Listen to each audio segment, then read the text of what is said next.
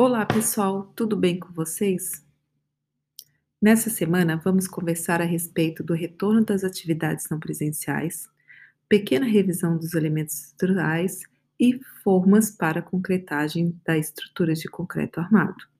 Em relação ao retorno das atividades não presenciais, será apresentado um roteiro de, de estudos com as atividades e datas previstas, juntamente com os critérios de avaliação.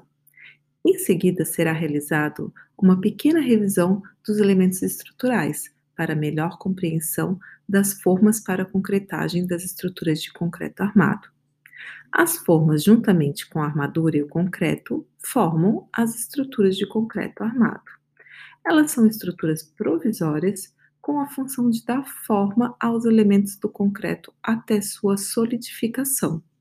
Para isso, as formas devem ter resistência mecânica para suportar o peso e o empuxo do concreto, adensamento e o tráfego de pessoas e equipamentos, estanqueidade, evitar a perda de água e finos por frestas, geometria e dimensões conforme projeto, textura superficial, baixa aderência ao concreto, para isso normalmente é empregado desmoldante, facilidade de montagem e desmontagem, e não influenciar as características do concreto, como absorção de água. As formas são constituídas por quatro elementos: moldes, estrutura dos moldes, escoramento e acessórios. Podem ser feitas de vários materiais, como madeira, metal, polímeros, poliestireno expandido, tubos de papelão, concreto, tijolos, gesso e até solo.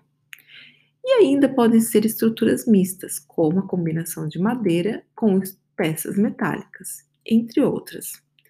Um sistema de forma sem dimensionamento e ou mal executado pode provocar acidentes no momento da concretagem, como o que ocorreu em Tubarão em 2015 e Balneário Camboriú, onde o concreto despencou durante a construção do maior prédio do país em 2017.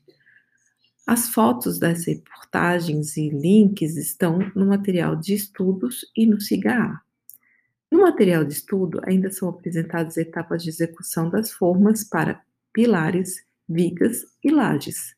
Também são demonstrados exemplos de formas para fundação, escadas, paredes e formas deslizantes.